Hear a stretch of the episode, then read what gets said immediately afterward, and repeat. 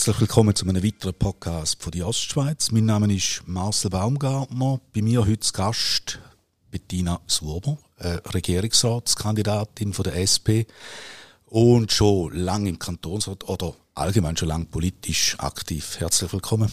Danke vielmals. Suober, wieso braucht es eine zweite SP-Vertreterin in der St. Galler Regierung? Ja, ich glaube, wenn man jetzt so schaut, wie es den Leuten geht, äh, was die Leute druckt, äh, steigende Prämie, Krankenkassenprämie, steigende Wohnkosten, äh, dann äh, ist eigentlich für uns klar, dass eine zweite soziale Stimme braucht in der Regierung, die sich eben für die Leute einsetzt, auch für die Leute einsetzt, die nicht so auf der Sonnenseite vom Leben stehen.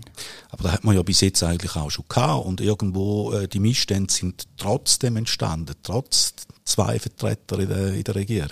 Braucht es da nicht mal einen Wechsel so quasi?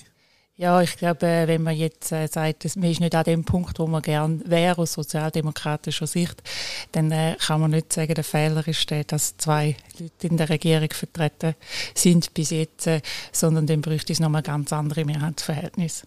Steht denn der Kanton grundsätzlich so viel schlechter da wie, ich sage jetzt, vor zehn Jahren? Ich würde nicht sagen, dass der Kanton grundsätzlich viel schlechter dasteht wie vor zehn Jahren. Ich äh, denke, wir sind aber auch äh, schon länger jetzt mit zwei Sitzen in der Regierung vertreten und machen so Politik für unseren Kanton. Aber Sie würden grundsätzlich auch sagen, die SVP hat schon äh, Anrecht, wenn man, wenn man äh, das Wahlverhalten anschaut auf zwei Sitze. Ja, ich glaube, es ist ja so, wenn man insgesamt schaut über alle Wählerinnen Wähler, Wähleranteile im Kanton, dann ist es so, äh, dass sicherlich äh, zwei sozialökologische Stimmen äh, ein, also ein adäquates Abbild sind von, dem, ja, von den Stimmberechtigten in der Regierung und nicht, ja, also es ist nicht irgendwie für uns ein Thema. Sie arbeiten in der gleichen Kanzlei wie der Paul Rechsteiner. Würden Sie denn so quasi in der Regierung zum verlängerten Arm von dem SP-Urgestein werden? Ja gut, ich bin selbstständige Rechtsanwältin, also ich bin nicht äh, angestellt beim Paul Rechsteiner. Äh, er hat sicherlich äh, meine äh, politische, meinen politischen Werdegang mitgeprägt, hat sicherlich äh, auch mir viel mit auf den Weg gegeben, äh, aber ich bin eine eigenständige Person und ich denke selbstständig und bin kein verlängerter Arm von irgendjemandem. Mit tauscht sich ja dann trotzdem aus. Sie haben jetzt den Paul Rechsteiner gesagt, er hat sich äh, Sie ein bisschen geprägt. Was oder welche Ereignisse oder welche Personen haben Sie sonst noch geprägt in Ihrer politischen Laufbahn? Ja gut, ich bin in einem sehr politischen Elternhaus aufgewachsen. Mein Vater ist im Gemeinderat in Wittenbach, auch für die SP. Meine Mutter ist im Schulrat und dann später im Kantonsrat für die SP. Also ich habe eigentlich so den sozialdemokratischen Gedanken schon ab Kindesbeinen mitbekommen. Äh, wir haben immer über Politik geredet bei uns daheim, das ist immer ein Thema gewesen. Und nachher äh, bin ich dann politisch eingestiegen, haben mich eigentlich während der Kante wirklich angefangen auch interessieren und da hat es dann verschiedene Leute gegeben, die mich sicher geprägt haben. Äh, wenn jetzt äh, im Kantonsrat hineinschaue, dann ist sicher sehr stark auch der Peter Hartmann gewesen, der damalige Fraktionspräsident war und äh, ein, ein, mit einem riesigen Wissen ausgestattet, auch überall da war schon war im Kanton und auch höhere taktische Fähigkeiten und er hat mir sicher auch sehr viel mit auf den Weg gegeben. Und hat's, äh, sind jetzt Personen genannt, hat es auch Ereignisse gegeben, die für Sie so das sind, wo Sie gesagt haben, ja genau darum braucht es die Politik, die ich betreibe? Mm, ich könnte es nicht einmal konkret ein Ereignis festmachen. Da habe ich mich auch schon gefragt, hat es nicht irgendein Schlüsselerlebnis gegeben oder so, sondern es war einfach immer fortlaufend. Gewesen. Sie sind seit jungen Jahren schon auf der linken Seite gewesen. Das sind ein Haufen andere auch und äh, sehr viele andere wandeln sich dann mit dem Lauf vom Leben so ein bisschen in die Mitte oder allenfalls auf die Rechtsseite. Sie sind der SP immer treu geblieben. Was an der Bettina Suber ist so typisch äh, SP-like?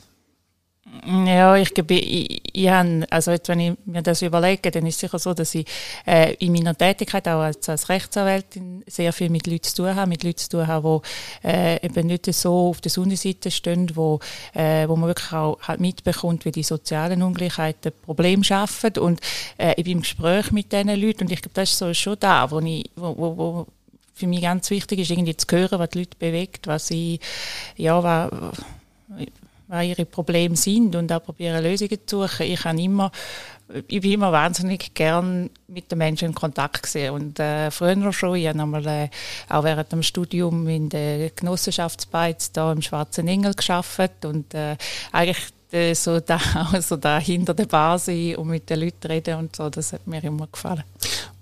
Was sind denn so die Hauptproblemfelder? Sie haben es ein bisschen schon angesprochen. Eben, es drückt vor allem jetzt auch ein bisschen um. Äh, was sind sonst die Punkte, wo Sie sagen, da muss St. Gallen in den nächsten 15 Jahren einen Schritt vorwärts machen oder endlich einmal in Bewegung kommen? Ja, eben sind sicher einerseits sind so sozialpolitische Anliegen. Äh, dann haben wir auch immer noch sicher Handlungsbedarf im Bereich Vereinbarkeit von Beruf und Familie. Da haben wir kleine Schritte jetzt gemacht in die richtige Richtung, indem dass wir äh, mit einer SP-Motion erreicht haben, dass Gemeinden verpflichtet sind, äh, zum äh, schulergänzende Betreuungsangebot zu haben, auch Beitritt in den Kindergarten. Ähm, sicher, aber auch vorschulisch braucht es noch viel und, und äh, Tarife sind immer noch viel zu hoch hoch, obwohl der Kanton jetzt Beiträge leistet. Äh, das ist das eine, finde ich eben auch für, für die ganze Frage von, von Fachkräfte, Arbeitskräftemangel von großer Bedeutung, auch für den Wirtschaftsstandort St. Gallen, äh, dass man da vorwärts macht, dass eben auch wirklich Frauen wie Männer im Beruf verbleiben können, auch nach der Geburt von Kind.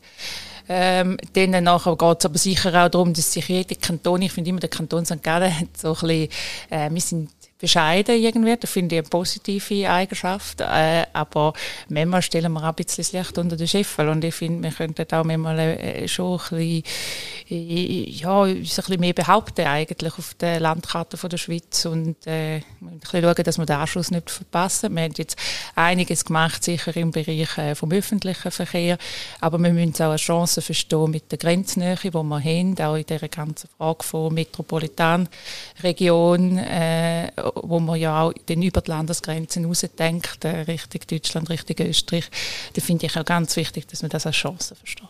Also Sie würden der Regierung dann auch mal ein bisschen vorpreschen und sagen, so, und jetzt, jetzt tun wir unsere positiven Eigenschaften mal da wirklich rausposaunen in den Rest von der Schweiz oder auch ins Ausland. Sie machen einen ruhigen Eindruck, aber Sie können auch anders. Ja, ich glaube, ich kann schon auch mit einer Vehemenz auftreten, wenn es muss sein. Aber in der Regel kommt man ja weiter, wenn man, wenn man ruhig politisiert. Haben Sie das immer schon ein bisschen verinnerlicht gehabt, das ruhige Politisieren? Ich denke, im Kantonsrat muss man sich da manchmal auch ein bisschen zurückhalten, dass man, dass man nicht äh, die falschen Worte oder die lauten Worte wählt. Ja, ich glaube, ich bin so. Ich bin nicht so gemacht dafür zum Poltern. Aber äh, manchmal lupft man natürlich schon den Deckel. Wie was? man, bringt sie so richtig zur Weissglut. Äh, ja, wenn, wenn irgendwie unfair argumentiert wird, auf Person geschossen wird. So, da mag ich nicht vertreten. Ist Ihnen das schon passiert, Ihnen selber? Nein, ich glaube es nicht wirklich, aber anderen von unserer Fraktion. Oh. Und äh, wie hat sich so die Diskussionskultur in der Politik aber, oder auch in der, in der Gesellschaft allgemein verändert? Ja, ich kann es nicht so beurteilen über eine ganz lange Zeit. Ich bin jetzt seit zwölf Jahren im Kantonsrat und ich finde eigentlich, dass man äh, insgesamt einen sehr anständigen Umgang haben miteinander. Also, dass wir wirklich äh, äh, auf einer sachlichen Ebene miteinander politisieren. Zwar hart in den Debatten, aber eigentlich immer fair. Und da äh, finde ich, ist ein großer Wert. Also, ich, ich habe aber keinen Vergleich mit anderen Kantonsparlamenten. Ich kann nicht bei anderen Kantonsparlamenten sitzen und schauen, wie die debattieren. Aber ich finde, wir sind anständig miteinander. Das macht Sie im Kanton St. Gallen auch wählbar für die bürgerliche Seite? Ja, ich glaube äh, schon, dass anerkannt ist, dass man mit mir kann reden und dass man kann, äh, dass, dass sie zuhören und das Argument hören auch von der anderen Seite. Wo verlassen Sie manchmal auch die typische SP-Linie?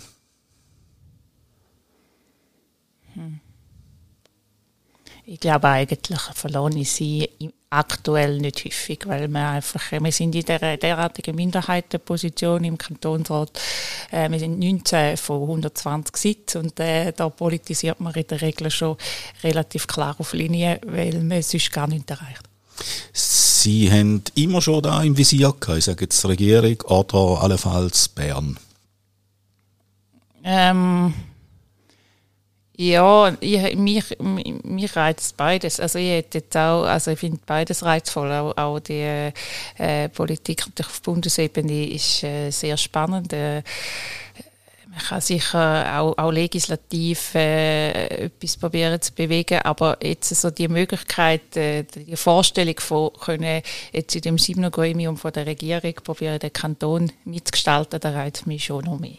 Hat aber den Nachteil, dass Sie Ihre jetzige berufliche Tätigkeit müssten niederlegen. Fällt Ihnen das schwer? Ich bin wahnsinnig gerne Rechtsanwältin, also ich mache die Arbeit sehr gerne. Ich gehe auch gerne plädieren ans Gericht und äh, aber eben, ich vertrete auch, probiere auch wirklich halt für die Menschen, die da zu mir kommen ins Büro, äh, etwas rauszuholen, ihnen zum Recht zu helfen. Von dem her wird mir sicher schon auch etwas fehlen, aber ich würde wie denn da auch so verstehen, zu probieren, weiterhin auch für die Menschen, die ich jetzt vertrete, auch in der Regierung, eine Politik zu betreiben, die ihnen hilft. Fünf bisherige treten wieder an. Man kann davon ausgehen, sage ich jetzt mal, dass die wieder gewählt werden. Mit äh, welcher, welcher Person von den Neukandidierenden würden Sie gern in die Regierung? Das ist eine gute Frage. Also mein politisch ist es selbstverständlich sind es die Grünen als äh, politische Partner natürlich am nächsten. Ähm, aber ich habe mir eben da jetzt keine Gedanken gemacht. Jetzt ist ja der Wahlkampf noch eigentlich sehr gemäßigt. Da, da braucht es ein bisschen mehr Pfeffer, oder?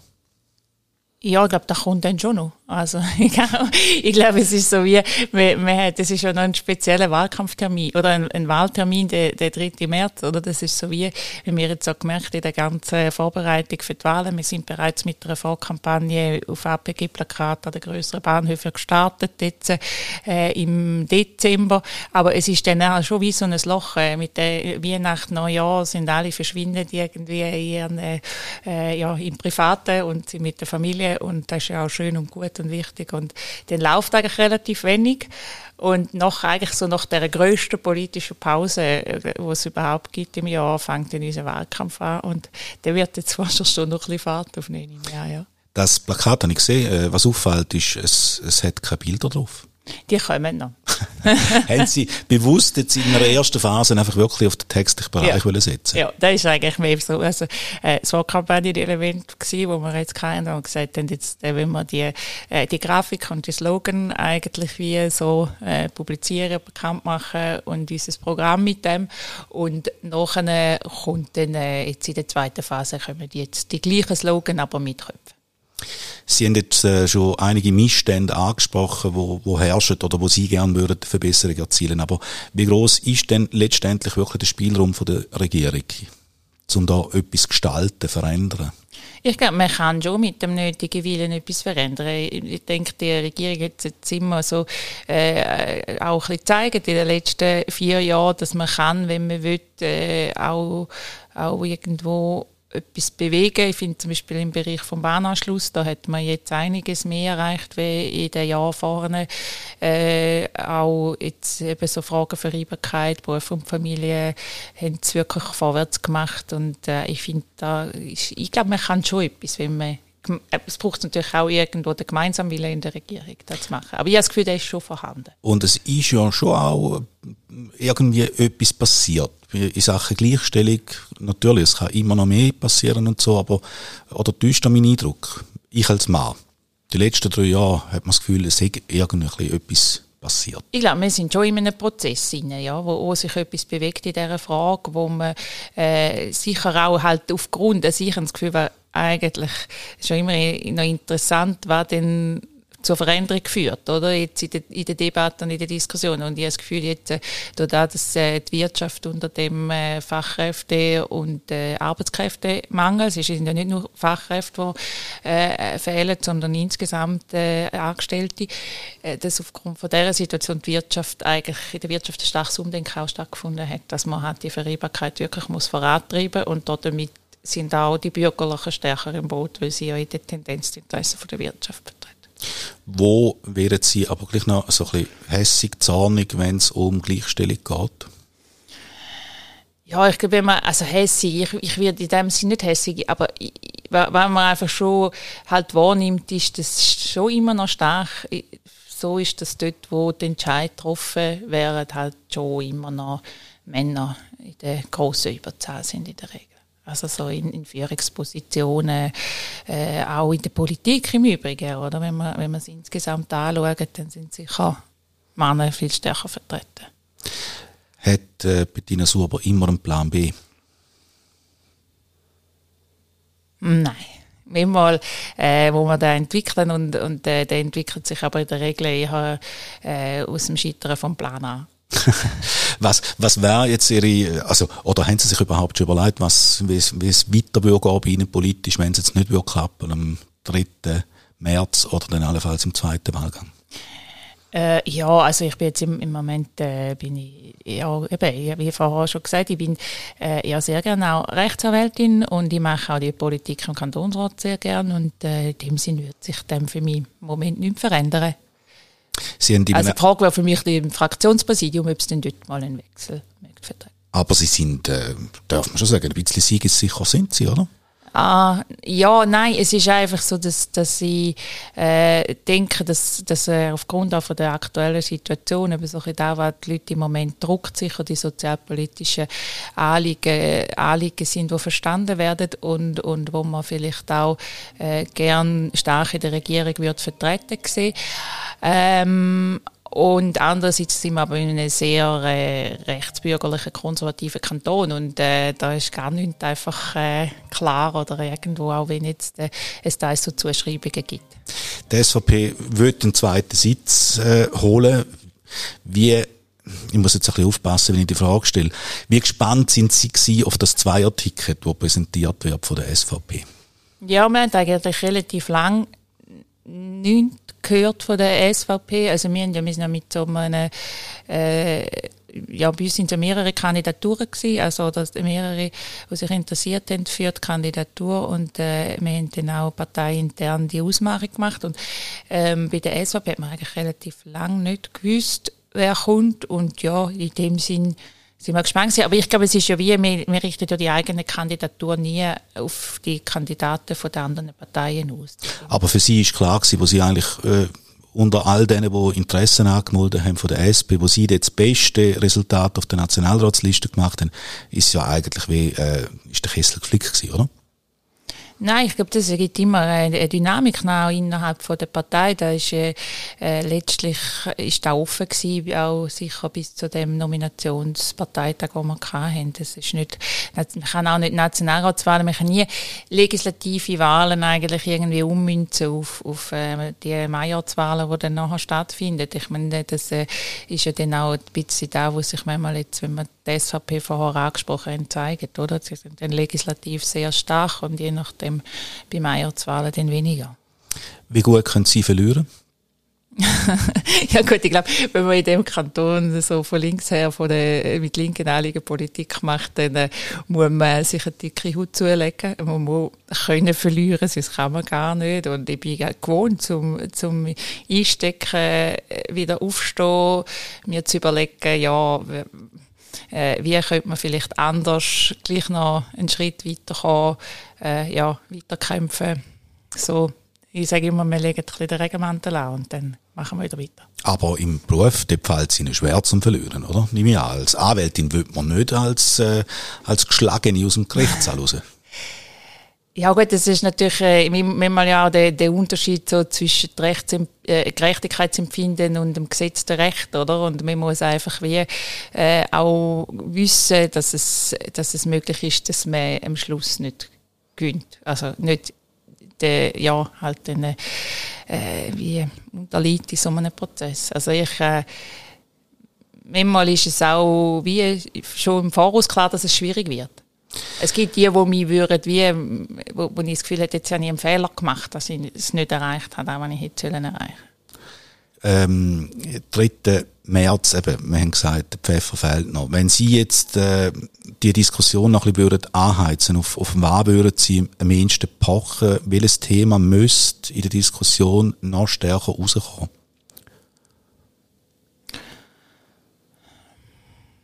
Ja, ich glaube, was sicher ja noch wird kommen, dann auch jetzt im Rahmen von dieser Debatte, die wir dann führen werden, noch, äh, ist sicher die ganze Spitalpolitik, die uns ja sehr beschäftigt. Aber eben, das ist nicht, wäre jetzt nicht ein überraschendes Thema, sondern eines, das eigentlich auf der Hand liegt. Da wird sicher noch als recht verhandelt werden. Und jetzt stelle ich eine Frage, wo ich wahrscheinlich die Antwort schon kenne. Welches Departement hätten Sie gern? Mir drin nie für ein Departement da. Da ist wahrscheinlich Reaktion, die sie jetzt erwartet. Das ist, ist genau so, ja. Aber ich kann, ja, ich kann es jetzt nicht, ja, mich interessiert alles. Also, oh. ich kann das nicht sagen.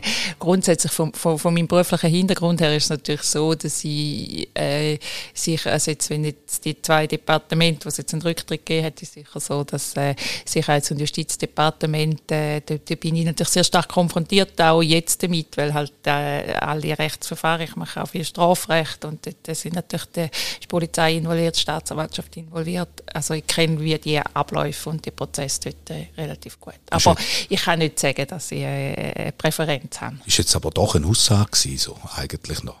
Mit einem Abo am Schluss, aber Sie haben ein bisschen Farbe bekennt jetzt da zum Nein, ich, ich finde aber, ich finde, ich kann nicht sagen, ich kann nicht sehen, es ist mehr meine, äh, dort, wo ich, wo ich aktuell am meisten damit zu tun habe, mit, beruflich mit dem Departement.